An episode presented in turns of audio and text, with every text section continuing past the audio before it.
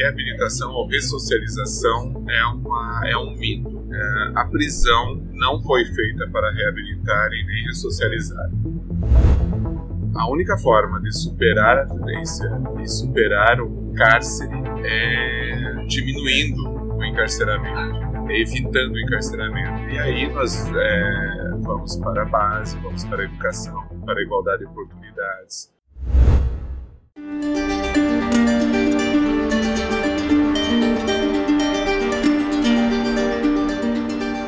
Da Penitenciária Industrial de Joinville, neste episódio o entrevistado é o juiz corregedor da comarca de Joinville, Dr. João Marcos Buch.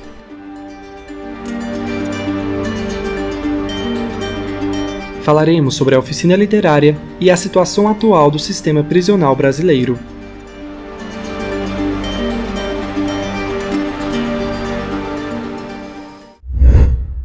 Olá, Dr. João Marcos, seja bem-vindo. Muito obrigado por ter aceito essa entrevista. Olá, tudo bem? Espero que a gente consiga conversar um pouquinho a respeito desse tema tão importante que é a literatura e literatura e cárcere. Dr. João Marcos, como o senhor vê a prisão no Brasil e no mundo?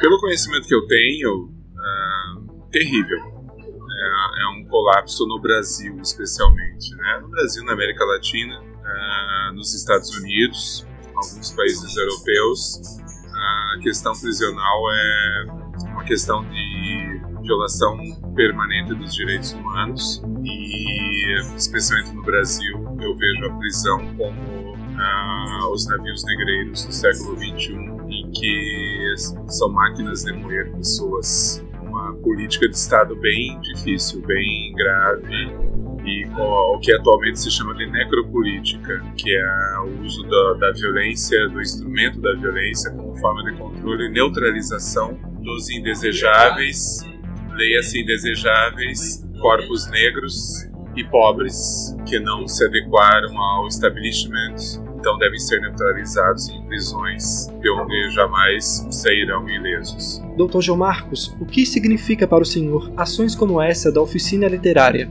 Redução de danos, porque nós não podemos é, imaginar que qualquer projeto cultural, educacional, nenhum projeto vai fazer com que nós superemos a questão grave da violação dos direitos humanos no cárcere no Brasil e não fará com que superemos a violência. A única forma de superar a violência e superar o cárcere é diminuindo o encarceramento, é evitando o encarceramento. E aí nós é, vamos para a base, vamos para a educação, para a igualdade de oportunidades, para a oferta de possibilidades aos jovens de, de um crescimento uh, em que eles tenham a perspectiva de que eles podem ser felizes pelos caminhos oficiais. Enquanto a gente não trabalhar dessa forma, de distribuição da riqueza e de superação é, é, dessa violência contra o jovem, nós não superaremos uh, a questão do cárcere e a problemática do cárcere. Porém, é, é uma realidade que está posta.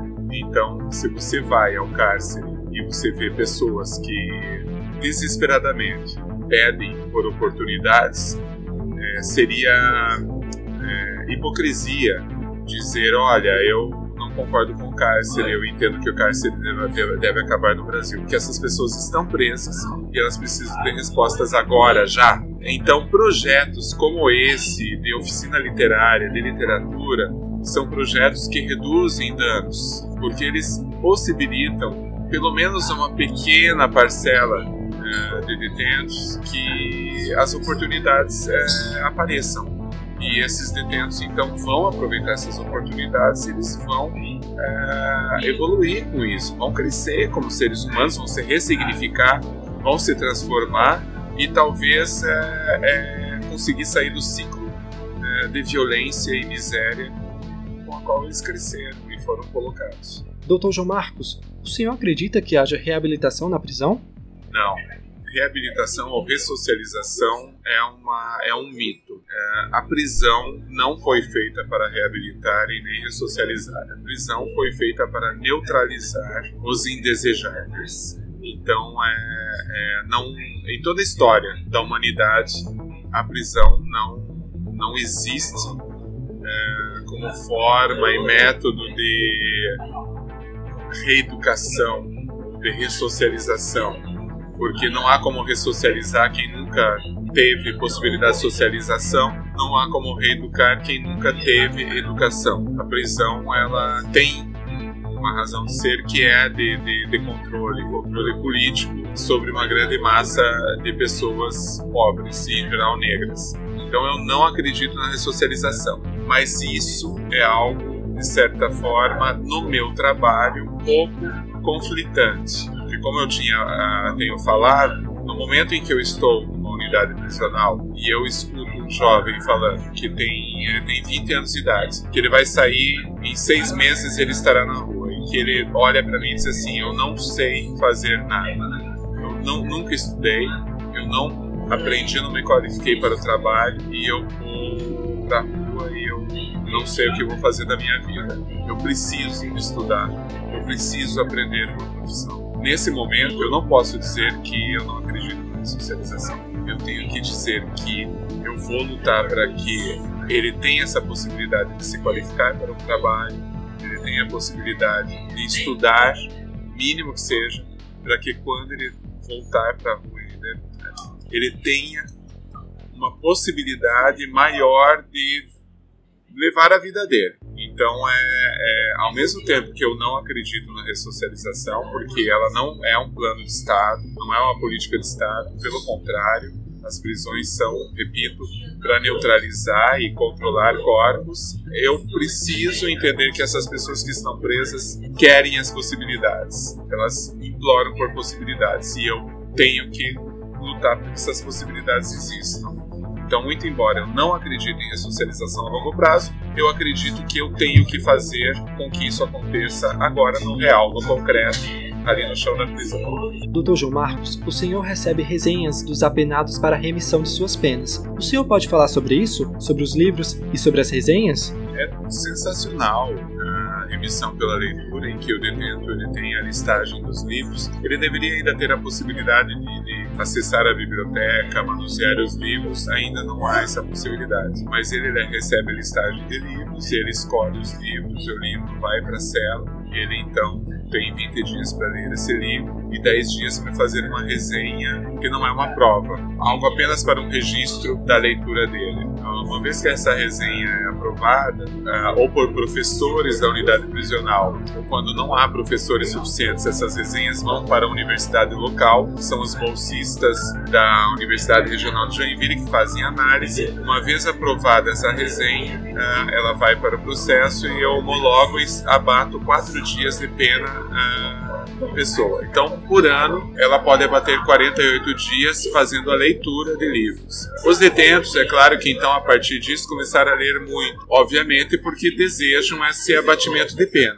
Mas isso fez com que eles se apaixonassem pela leitura. Então hoje a leitura está incorporada no cárcere.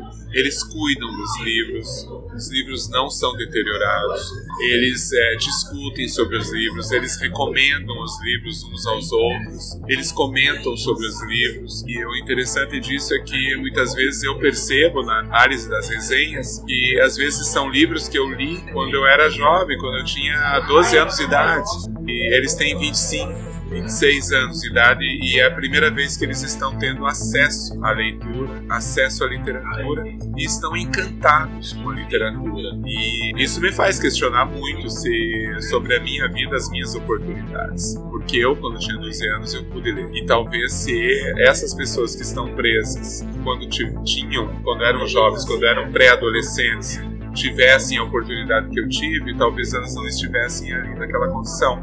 E eu a mesma coisa, se eu talvez não tivesse essa oportunidade, talvez eu estivesse hoje preso. Então, é, essa troca que a literatura permite que nós façamos, ela é sensacional. Eu diria assim, ela transforma a vida dos, das pessoas que leem, porque no momento em que eles estão presos, a literatura liberta, mesmo momento da leitura, mas muito mais aqui fora, quando as pessoas que estão livres descobrem que existem presos que leem e além de ler escrevem e produzem literatura. Isso traz um olhar ético, um olhar ético ao ser humano. As pessoas se questionam e dizem assim: então existe um ser humano preso que ele lê, ele escreve, ele gosta ou não gosta daquele autor. Eu também leio, eu também escrevo, eu gosto, não gosto. É essa troca que a literatura permite, ela rompe essas barreiras.